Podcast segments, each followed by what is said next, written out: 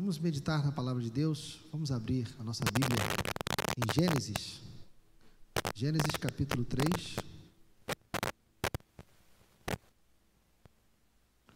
Livro de Gênesis, capítulo 3. Vamos ler dos versos 1 ao verso 7.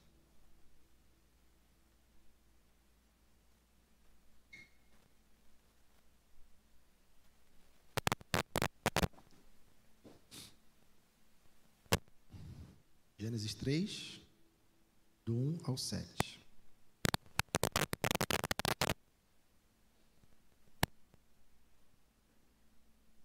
Mas a serpente, mais astuta que todos os animais selvagens que o Senhor Deus tinha feito, disse à mulher: É verdade que Deus disse: Não comam do fruto de nenhuma árvore, de nenhuma árvore do jardim? A mulher respondeu à serpente: Do fruto das árvores do jardim podemos comer. Mas do fruto da árvore que está no meio do jardim, Deus disse: Vocês não devem comer dele, nem tocar nele, para que não venham a morrer. Então,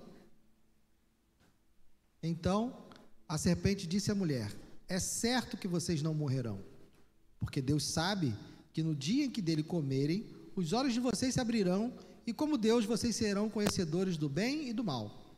Vendo a mulher que a árvore era boa para se comer, agradável aos olhos e árvore desejável para dar entendimento, tomou do seu fruto e comeu. E deu também ao marido, e ele comeu. Então os olhos de ambos se abriram, e percebendo que estavam nus, costuraram folhas de figueira e fizeram cintas para si. Só até aí. Pai amado, obrigado, Deus, pela tua palavra. Obrigado, Senhor, por falar conosco, por nos dar alimento que vem de ti. Muito obrigado.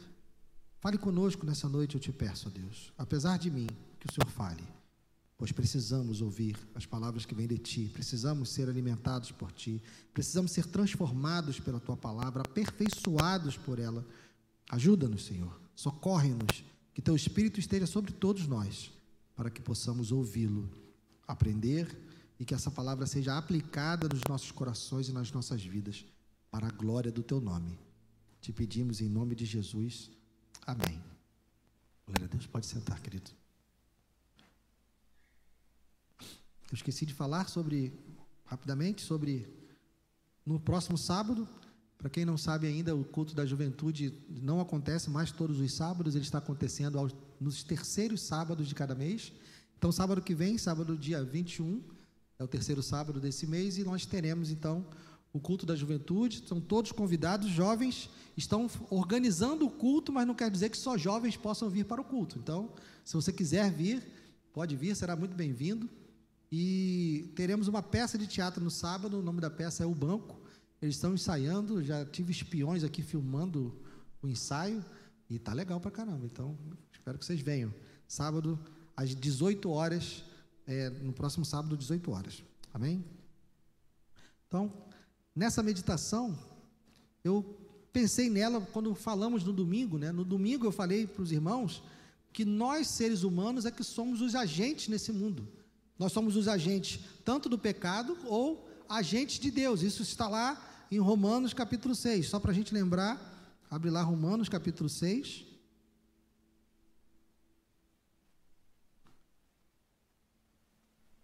Romanos capítulo 6, versos 12 e 13.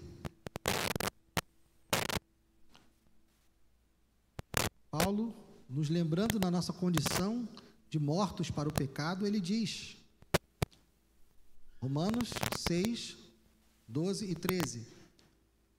Portanto, não permitam que o pecado reine em, vosso, em seu corpo mortal, fazendo com que vocês obedeçam às suas paixões.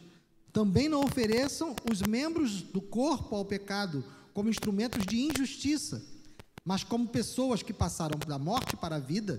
Ofereçam a si mesmos a Deus e ofereçam os seus membros a Deus como instrumentos de justiça. Ou seja, irmãos, nossos membros é que praticam o mal e o bem. Somos os seres humanos, nós que fazemos isso. Os nossos membros podem ser emprestados, né? O, o pecado pode reinar no nosso corpo e o, pe, o pecado reinando, reinando, no nosso corpo, nós vamos dar, é, vamos obedecer às suas paixões, ou se nós nas, na, nascermos de novo, se nós estivermos em novidade de vida, então nós entregamos a nossa vida para Deus e oferecemos os nossos membros como instrumentos de justiça. Então, a ação do pecado nesse mundo é através de nós e a ação de Deus nesse mundo também passa por nós. Então, pensando nisso, eu também falei que não é o diabo que pratica todas as maldades nesse mundo. Se nós somos os agentes de maldade nesse mundo, não é o diabo que faz todos os males. Não é culpa do diabo, né? Eu costumo brincar que se o diabo fizer um, processo de calúnia e difamação contra os crentes, acho que ele ganha, porque a gente bota tudo a culpa nele. E a culpa nunca é nossa, né? Ou quando alguém faz o mal, é, é, é isso, é aquilo. Não, mas quem faz somos nós. Então, pensando nisso, achei interessante nós relembrarmos essa passagem que nós vamos ver hoje, que é Gênesis 3, porque aqui foi a primeira atuação do diabo que nós vimos escrita. Nós precisamos lembrar de como ele opera, como ele age, quais são seus limites, de que maneira ele nos aborda, quais são as suas artimanhas, porque nós vamos ver que não são muito criativas, porque ele age do mesmo jeito sempre. Então, Gênesis aqui, primeira coisa que a gente precisa saber que esse relato de Gênesis ele não é um mito, não é uma alegoria. Embora nós tenhamos aqui a conversa de uma serpente com os seres humanos, né? Embora nós tenhamos aqui todo um, um enredo do Éden, do jardim, nós não podemos ser tentados a acreditar que essa história não é real, de que aqui não está acontecendo algo de verdade. É história. Aqui aconteceu dessa forma. O pecado entrou na humanidade dessa forma. Porque se nós entendermos que esse texto aqui não é real, é apenas uma alegoria ou apenas um mito, cai por terra todos os outros ensinamentos da Bíblia. A ideia da queda, ela é fundamental para nós entendermos toda a história da redenção. Então não há por que nós é, levarmos, colocarmos dúvida sobre o relato de Gênesis. Então, aqui é algo que aconteceu e assim aconteceu o primeiro pecado. Assim aconteceu a queda da humanidade. A serpente que aqui está sendo relatada, ela é uma representação do diabo. Como é que eu posso dizer que é o diabo? Vamos lá em Apocalipse. Abre Apocalipse, capítulo 20. Versos 1 e 2. Apocalipse 20, versos 1 e 2.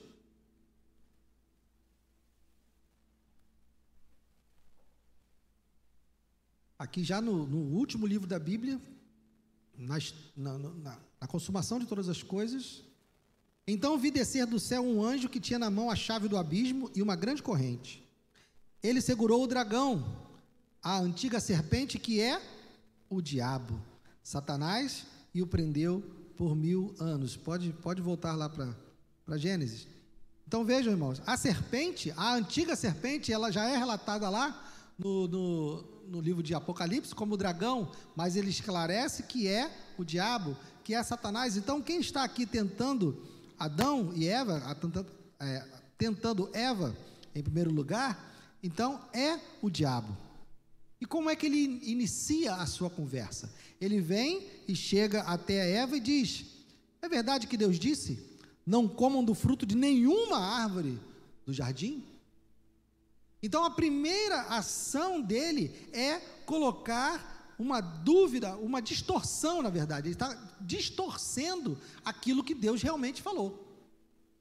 Então vejam que ele conhecia a palavra de Deus, ele conhecia o que Deus tinha dito, ele testemunhou o mandamento de Deus para Adão. Mas ele, quando se aproxima da mulher, ele já distorce aquilo que foi dito. E ele diz: ele não falou para não comer nenhuma da, o fruto de nenhuma árvore do jardim. Ele, além de distorcer aquilo que Deus disse, ele chama a atenção para a única proibição que Deus tinha feito. A única exigência que Deus tinha feito. Ele pega essa única exigência e amplia essa exigência, coloca então como algo pesado, como algo maior.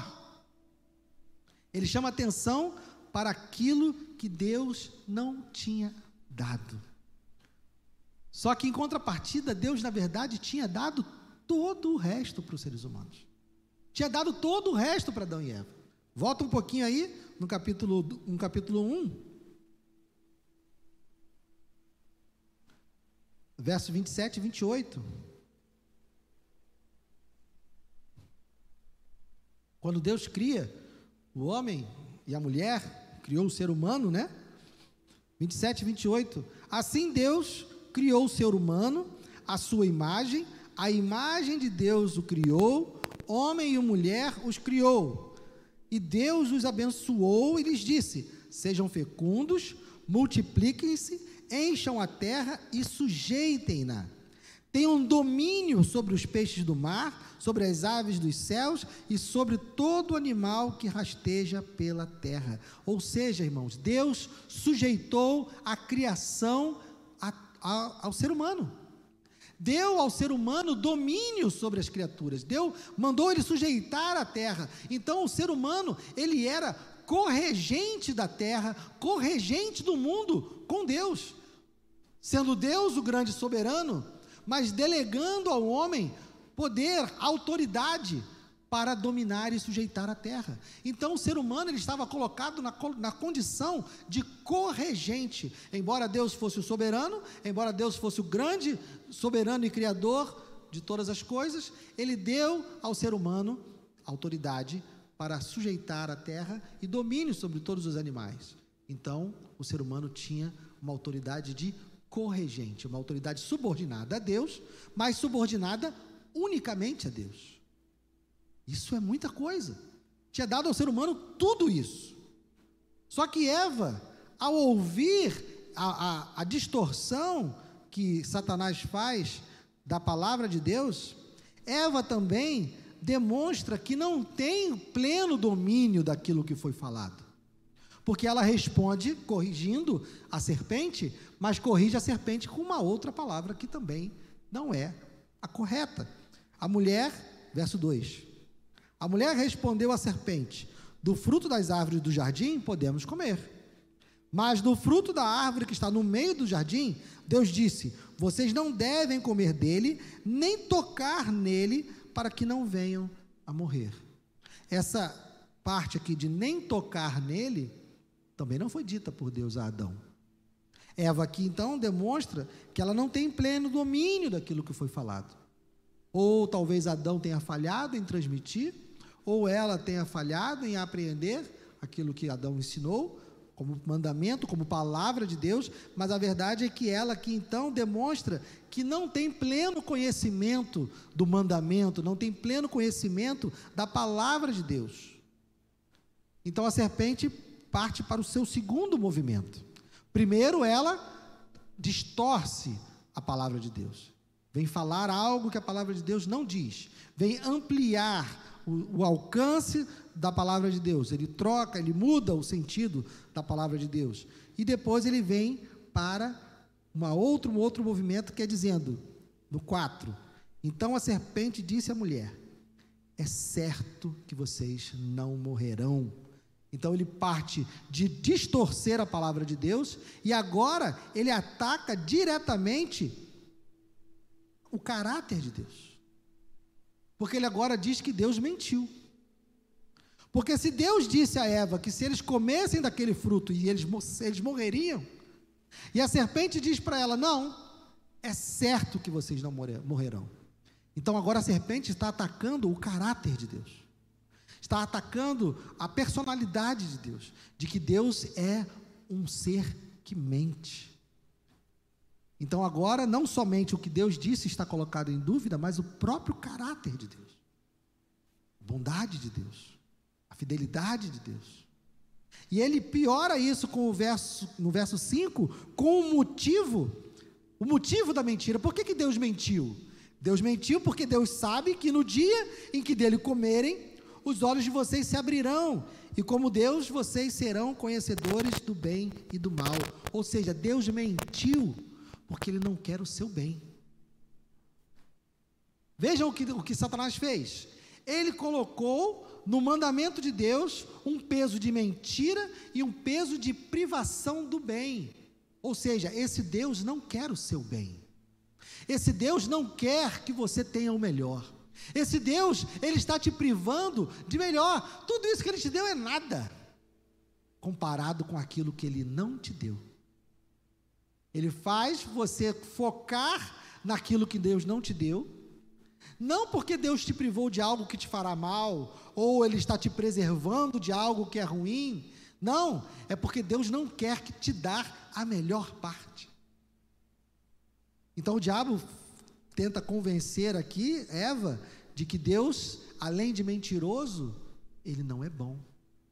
Ele é mau. Ele não quer o nosso bem. Ele não quer o bem de Eva. Ele não quer o bem de Adão.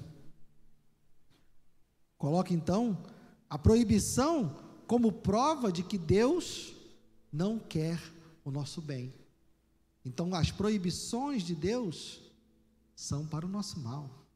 As proibições de Deus são para nos privar, como se Ele tivesse algum prazer mesquinho na nossa tristeza, na nossa infelicidade.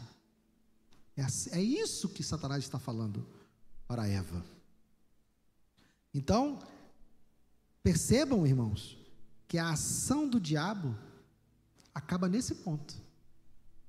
A partir do verso 6, nós temos ações da mulher e do homem. Nós temos ações que eles, as decisões que eles tomaram em cima daquilo que a serpente falou, apenas. Então, no 6, vendo a mulher que a árvore era boa para se comer, agradável aos olhos e árvore desejável para dar entendimento, tomou do seu fruto e comeu. E deu também ao marido e ele comeu. A bola então foi passada para eles.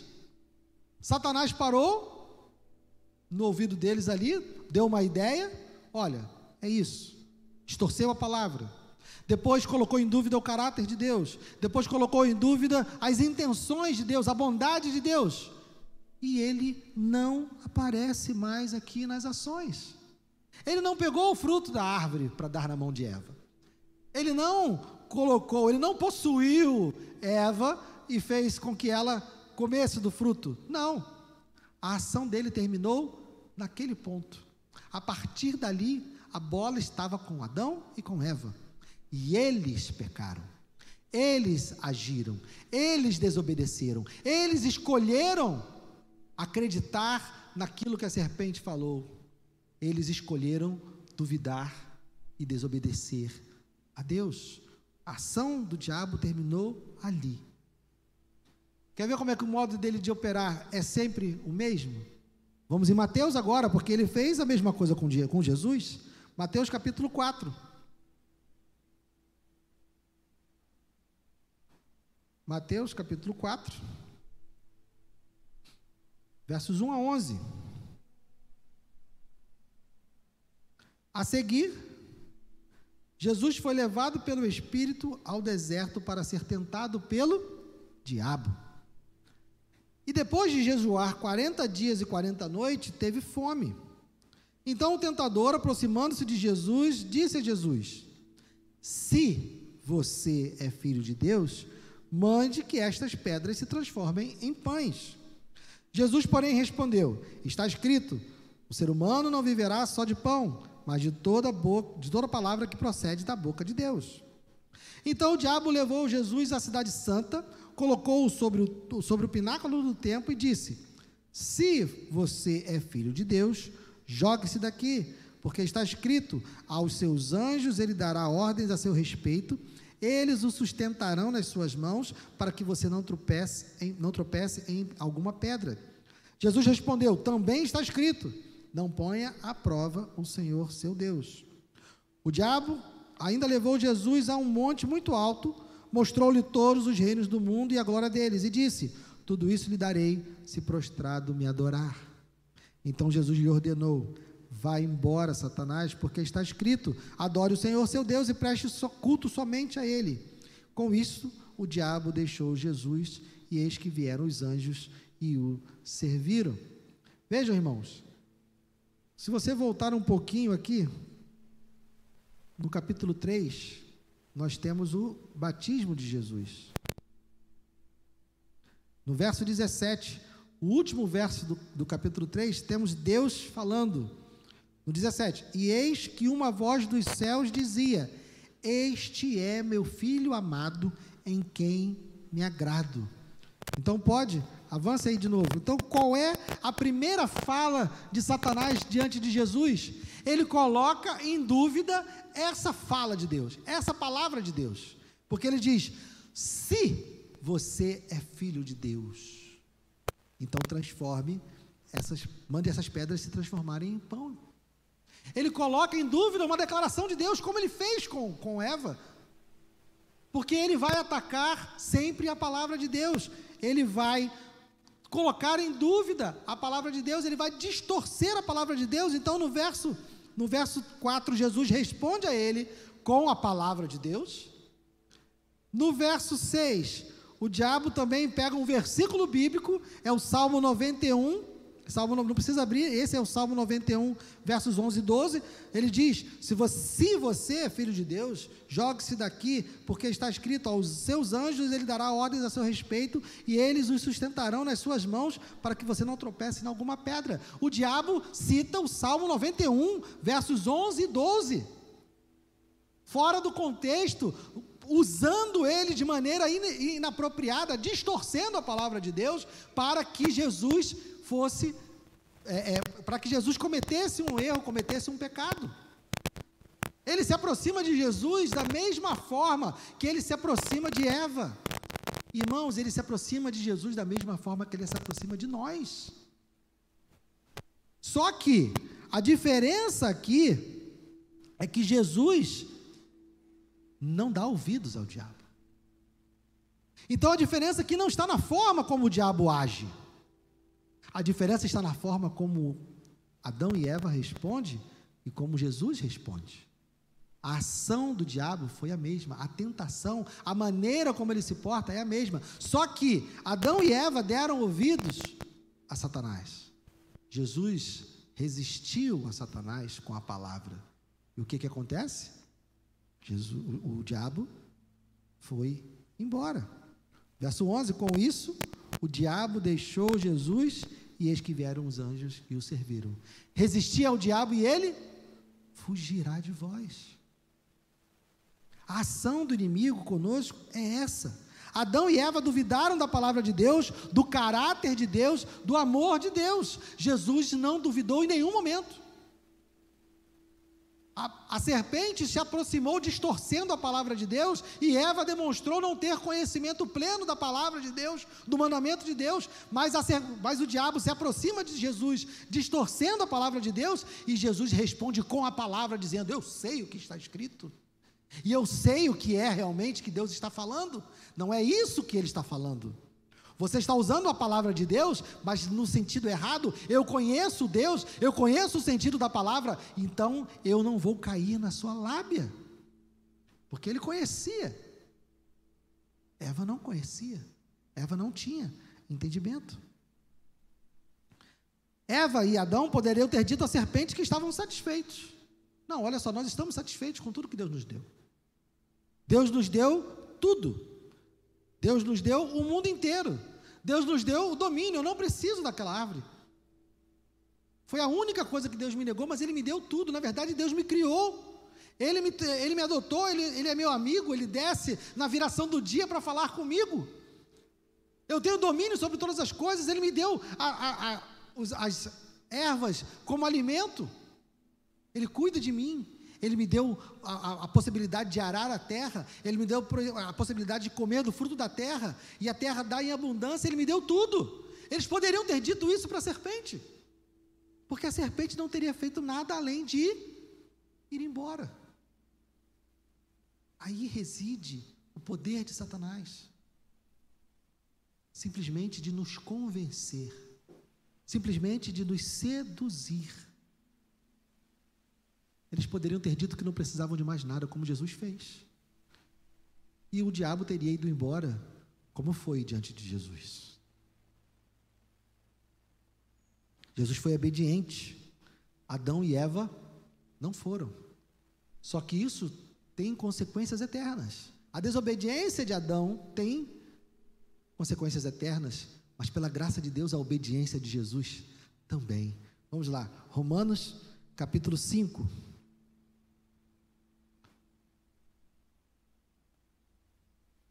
Romanos capítulo 5.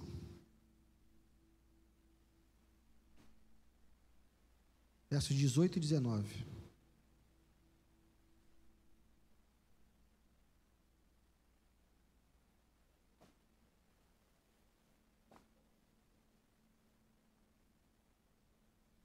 Romanos 5, 18 e 19. Portanto, assim como por uma só ofensa veio o juízo sobre todos os seres humanos para condenação, assim também por um só ato de justiça veio a graça sobre todos para a justificação que dá vida. Porque, como pela desobediência de um só homem muitos se tornaram pecadores, assim também, por meio da obediência de um só, muitos se tornarão justos. Aleluia! Aqui Jesus, ele está demonstrando e ele está vencendo onde Adão falhou. Adão falhou em obedecer ao Pai. Adão falhou em ser fiel a Deus. Adão falhou em resistir à investida do diabo. Mas Jesus não. Jesus veio e venceu aonde Adão falhou. Então, da mesma forma que por meio da ofensa de Adão, por meio do pecado de Adão, o pecado e a morte entram na humanidade e contaminam toda a humanidade, a partir da obediência de Cristo, por causa da obediência dele, tornou-se possível que muitos se tornassem justos, porque ele obedeceu. E ele pagou o preço do pecado. Ele obedeceu. E nós? Como ficamos então nessa história? Como ficamos então diante do inimigo? Porque nós não somos como Adão, Eva e Cristo. Sabe por que, que nós não somos como Adão, Eva e Cristo? Porque Adão e Eva foram criados perfeitos. Eles não tinham a mancha do pecado. Deus os criou e Deus disse que tudo que ele criou era muito bom. Então Adão e Eva não nasceram inclinados para o pecado. Jesus Cristo também, ele não nasceu com essa inclinação, por isso que ele é chamado de segundo Adão, ou último Adão, porque ele nasceu com as mesmas características de Adão. Acontece que Adão e Eva, eles não tinham a, a inclinação para o pecado, eles foram criados perfeitos, mas decidiram pecar. Jesus, também perfeito, mas ele não pecou. Nós não somos como eles. Nós não somos perfeitos. Na medida que Adão e Eva pecam, na medida que a queda de Adão e Eva deforma a imagem e semelhança de Deus. Eles foram criados à imagem e semelhança de Deus, mas a sua desobediência, o seu pecado, a sua queda deforma essa imagem. Eles não perdem a imagem e semelhança de Deus, mas ela fica deformada, corrompida. E daí todos os que vêm, daí todos os que nascem, todos os filhos de Adão nascem com a mesma inclinação, com a mesma deformidade. É como se você pegasse uma folha de papel, eu vou pegar essa aqui que não é um não está mais em uso, mas se essa folha está aqui lisinha, se eu fizer assim com ela, eu gosto muito desse exemplo, não foi eu que inventei não, tá gente? Alguém inventou, eu estou só copiando.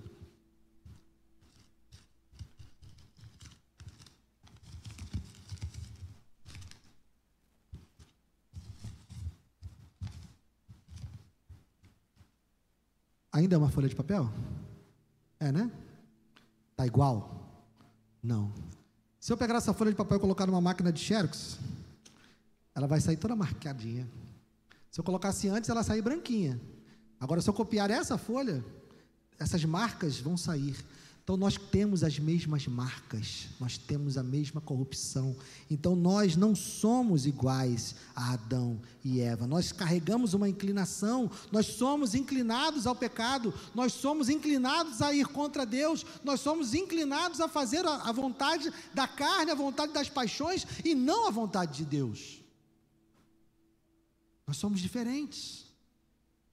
Mas por causa de Jesus, ele, ele veio solucionar isso. Por causa dele, nós temos, aqueles que estão em Cristo, tem a capacidade de, de vencer essa deformidade, tem a capacidade de vencer essa deformação, porque Ele pagou o preço do nosso pecado, e não somente isso, Ele nos enviou o outro Consolador, Ele nos enviou o Espírito Santo. Então, irmãos, saibam que a salvação que Cristo conquistou para nós não é apenas o perdão dos nossos pecados, é também o poder de santificação.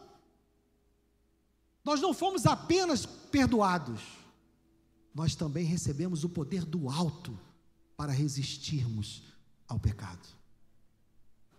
Porque esse pecado está em nós. Sem a ação de Deus, ele está em nós. Vamos lá, Tiago capítulo 1. Eu estou caminhando para concluir. Tiago capítulo 1.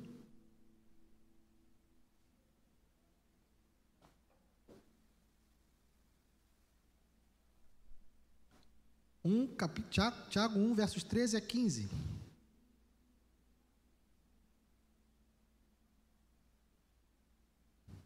Tiago 1, 13 a 15. Ninguém, ao ser tentado, diga: sou tentado por Deus, porque Deus não pode ser tentado pelo mal e ele mesmo não tenta ninguém. Ao contrário, cada um é tentado pela sua própria cobiça. Quando esta o atrai seduz. Então, a cobiça, depois de haver concebido, dá à luz o pecado, e o pecado, uma vez consumado, gera a morte. Cada um é tentado pela sua própria cobiça.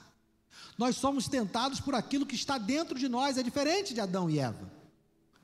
Nós já temos em nós a cobiça. O que Satanás faz é parar do nosso lado e, e trocar uma ideia com a gente que nem ele trocou com Adão e Eva. Trocar uma ideia com a gente que nem ele trocou com Jesus. É a mesma coisa. Mas você pensa, então, Guilherme, se assim é, então como vencer se nós já temos essa cobiça dentro de nós? Só quem está em Cristo pode vencer. Não podemos exigir santificação, não podemos exigir que as pessoas que não têm Cristo tenham uma vida santa. É maluquice exigir que o mundo tenha um padrão de um padrão de valor, que tenha valores, que tenha um padrão moral, que tenha o mesmo padrão que a Bíblia exige ou que Deus exige. É impossível. Eles não têm essa capacidade, porque eles têm a inclinação para o mal. Aqueles que estão em Cristo Jesus, que têm um antídoto, têm a cura, têm a solução para esse problema. Porque quando nós entregamos a nossa vida a Cristo, quando nós confiamos na obra da cruz, quando nós colocamos e depositamos a nossa fé em Cristo, nós somos feitos novas criaturas.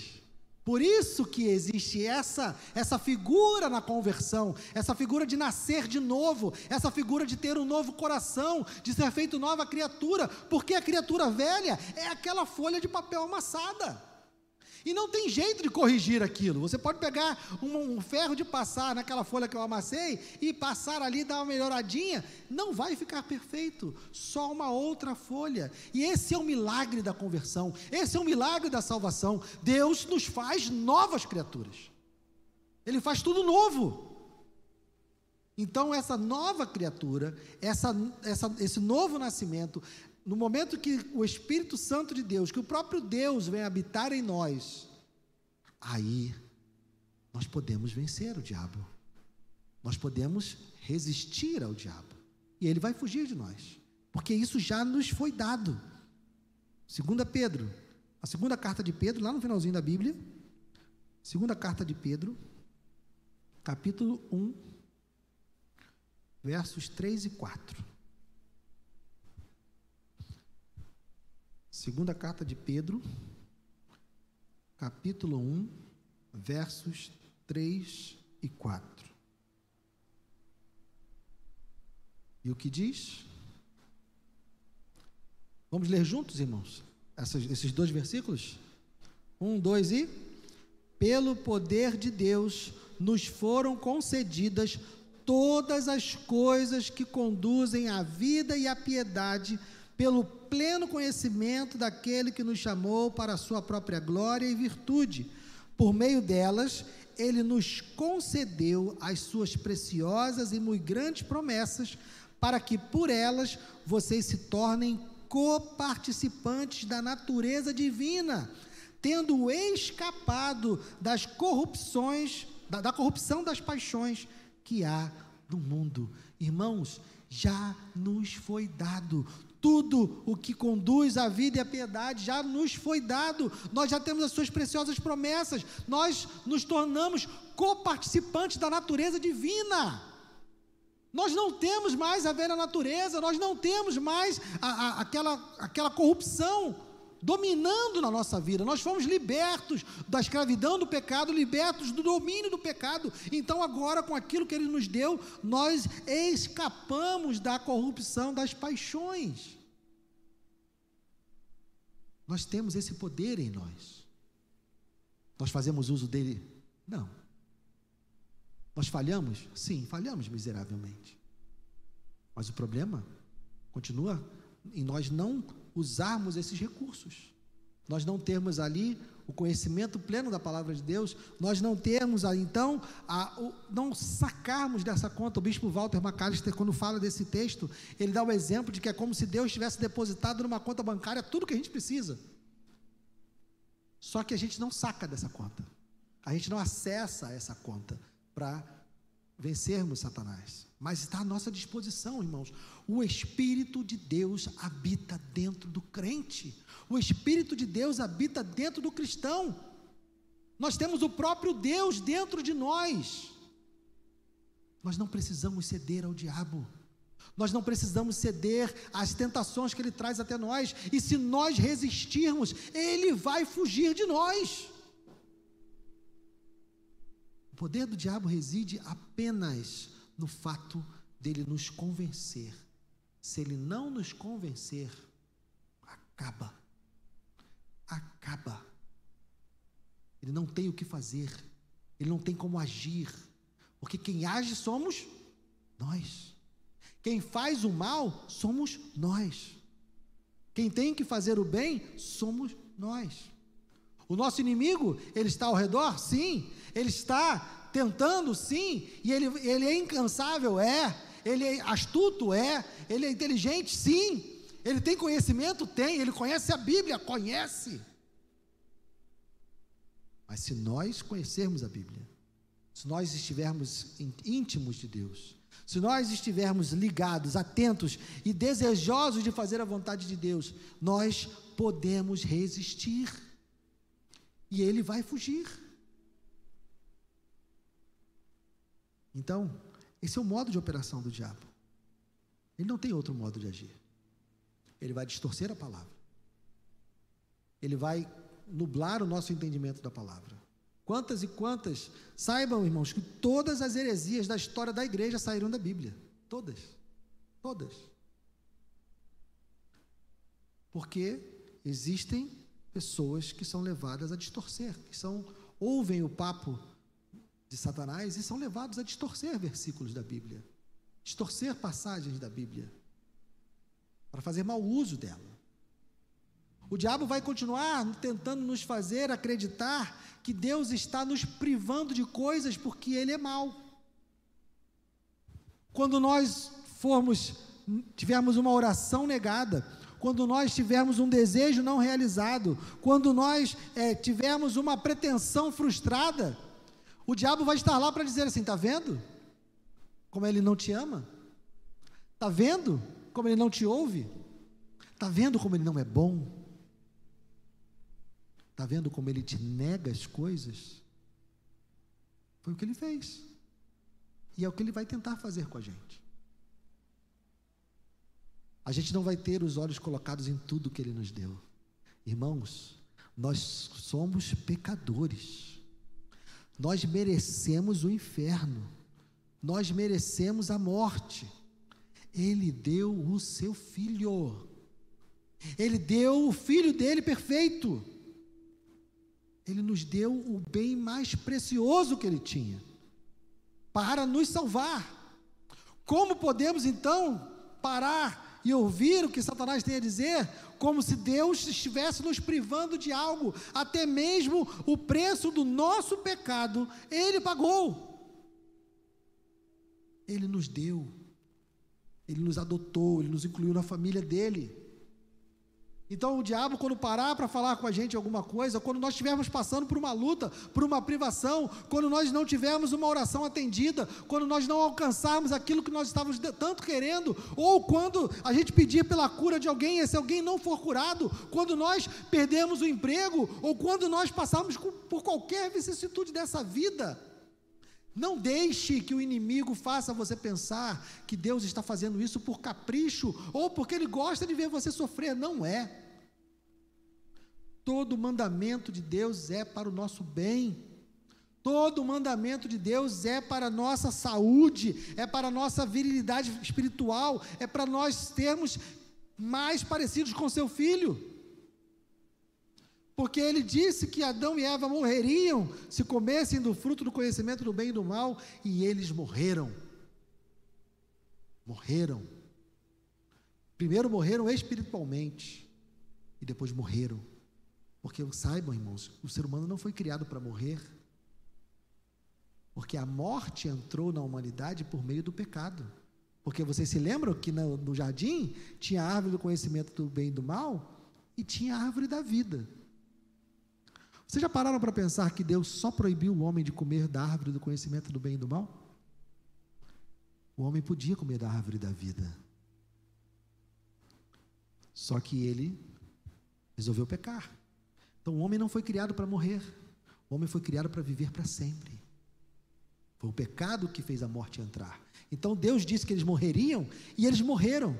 Deus disse: não façam para o seu bem. Então, todos os mandamentos de Deus para mim e para você, irmãos, são para o nosso bem, não duvide disso, porque o diabo quer que a gente acredite que é, não é para o nosso bem. Ah, mas esse Deus é tão, ele não deixa a gente fazer isso, ele não deixa a gente fazer aquilo, tanta coisa boa por aí, tanta coisa que as pessoas estão fazendo, tanta coisa que as pessoas estão vivendo, tantas coisas. Ele nos deu mais. Ele nos deu a adoção, ele nos deu, ele nos deu o céu, ele nos deu o perdão dos pecados, ele colocou o próprio Espírito de Deus habitando em nós. Nós temos tudo. Tudo. Então, todos, todos aquilo, tudo aquilo que a gente vê como proibição, tudo aquilo que a gente vê como negação, na verdade é o cuidado de um pai. É o cuidado de um pai para com seus filhos. Ele está dizendo: não façam, abstenha-se disso, afaste-se disso, não toque naquilo. E se for necessário, ele vai nos repreender, sim. Porque se o nosso filho estiver colocando a mão na tomada, a gente vai dar um tapa na mão dele para que ele não tome um choque. E Deus vai também agir para que a gente não faça o que é errado. Porque nós somos filhos, Ele nos ama e Ele está cuidando de nós. Amém? Vamos orar. Curve sua cabeça. Oh Deus, obrigado. Obrigado, Senhor. Obrigado porque o inimigo não pode, não pode fazer conosco nada. Ele pode nos tentar, ele pode falar, ele pode distorcer a tua palavra, ele pode, Senhor, colocar, tentar colocar dúvidas no nosso coração sobre o teu caráter, sobre o teu amor, sobre o teu poder, sobre a tua bondade. Mas, ó Deus, Oh Senhor, o Senhor nos deu a tua palavra para que nós pudéssemos conhecer a Ti. O Senhor nos deu a tua palavra para que nós pudéssemos conhecer o teu coração, conhecer a tua, a tua bondade, o teu poder. O Senhor nos deu. Obrigado, Deus. O Senhor nos dá o teu espírito que vem no nosso coração e traz vida.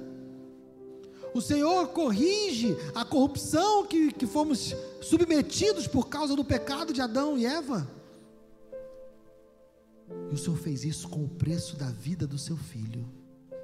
O Senhor fez isso com o sacrifício do teu filho amado, perfeito. O filho em quem o Senhor se compraz.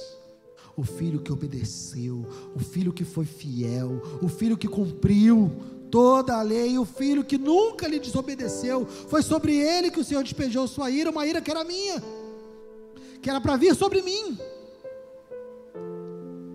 O Senhor fez. Obrigado, Deus. Muito obrigado. Senhor, não nos deixe ser enganados pela falação do inimigo. Não nos deixe ser enganados, seduzidos por aquela, pelas mentiras que ele conta. Porque a tua palavra também diz que se nós resistirmos a ele, ele vai fugir. Porque ele não pode fazer mais nada. Ele só pode falar, falar, falar. Que nós tenhamos o conhecimento da tua palavra, Senhor. Anima-nos, ó Deus, para conhecer a tua palavra. Porque ela é a espada que nos defende. Para que nós possamos continuar resistindo. Fortalece-nos, ó Deus. Dá-nos consciência de tudo que o Senhor nos deu, porque a tua palavra diz que todas as coisas necessárias à vida e à piedade nos foram dadas. Então, ó Deus, ajuda-nos, ensina-nos a sacar essa conta, ensina-nos a usar esses recursos, para que nós venhamos a prevalecer contra as investidas do inimigo e prevalecer contra as inclinações da nossa carne. Ajuda-nos. Obrigado, Senhor, pela tua palavra. Obrigado, Senhor. Obrigado por nos ensinar. Obrigado por nos mostrar que o inimigo não pode, não pode cruzar todas as linhas. O Senhor lhe deu limites, o Senhor lhe deu freios então que nós venhamos a resistir. Ajuda-nos, Senhor. Em nome de Jesus. Agora, Pai, obrigado por essa noite. Obrigado pela vida dos meus irmãos que estão nos assistindo agora também pela internet. Obrigado, Senhor, pela vida daqueles que ainda vão assistir essa mensagem em outra ocasião, em outro momento, ou que vão ouvi-la no Spotify ou em outra plataforma. Abençoa igualmente, Senhor. Que a tua palavra fale aos corações. Que esse ensinamento fortaleça as nossas vidas. Que esse ensinamento nos ajude a lutar e vencer. Para a glória do teu nome, Senhor. Para que o Senhor seja exaltado e glorificado nas nossas vidas. Muito obrigado, Pai. Em nome de Jesus. Amém e amém. Me despeço dos irmãos agora que estão nos assistindo pela internet. Que Deus os abençoe. Que você continue resistindo que você continue fazendo uso da palavra como Jesus fez para resistir ao inimigo, que você busque o conhecimento, que você busque vencer com as armas que Deus nos deu. Que você tenha uma semana abençoada, um resto de semana abençoada e que nós possamos nos encontrar, você vir aqui em breve ou continuar assistindo as nossas mensagens no domingo pela manhã e à noite. Deus os abençoe. Vá em paz.